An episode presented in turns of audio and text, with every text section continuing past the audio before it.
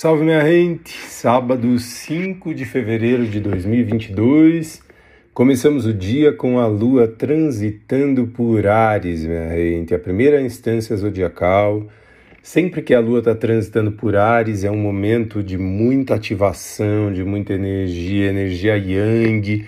Se a gente vai olhar para o regente de Ares, que é Marte, que influencia diretamente a lua em Ares, Uh, Marte está em Capricórnio, num excelente trânsito essa semana, fazendo boas conexões, com grande potencial de materialização também. Excelente momento para a gente conseguir direcionar o nosso posicionamento com muita consciência e também trabalhando a reatividade, porque durante a madrugada a Lua em Ares quadra esse Marte, que é seu regente, que está em Capricórnio. Ares e Capricórnio são signos cardinais que formam um ângulo de 90 graus entre si, se quadram entre si. Isso pode trazer uma certa energia mais agitada para a madrugada.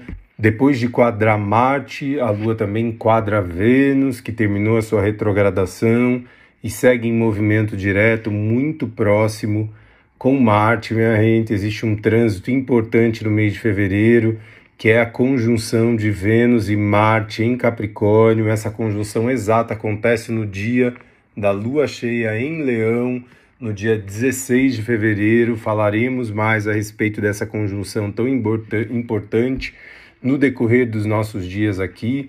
Depois de quadrar Vênus pela manhã, a lua faz um sextil que é um aspecto muito fluido com Saturno no período da tarde. Saturno está muito próximo do Sol, então a Lua também vai fazer esse sextil com o Sol, que traz muita ativação de energia, muita vivacidade. É um sábado com uma energia lá em cima. Terminamos a retrogradação de Mercúrio ontem, a energia tende a estar tá muito mais fluida. Também, ainda assim, é importante da gente tomar atenção com a reatividade, sobretudo a reatividade emocional diante dos impulsos básicos, primários, daquilo que nos toca e que a gente lê como ferida e tende a reagir de uma forma impulsiva, também é um bom momento para exercitar, fazer exercício físico, canalizar a energia yang, mas também um bom momento para materialização, aquilo tudo que a gente começa, lembrando que estamos numa semana de fase de lua nova, de semeadura, tudo que a gente começa em aspectos favoráveis como esses tendem a durar muito tempo na nossa vida, como diz Capricórnio. Então temos um lugar muito auspicioso para novos começos, começando a surgir a próxima lua crescente da terça-feira, dia 8, é, efetivará e trará de uma forma ainda mais intensa esse lugar próspero, abundante,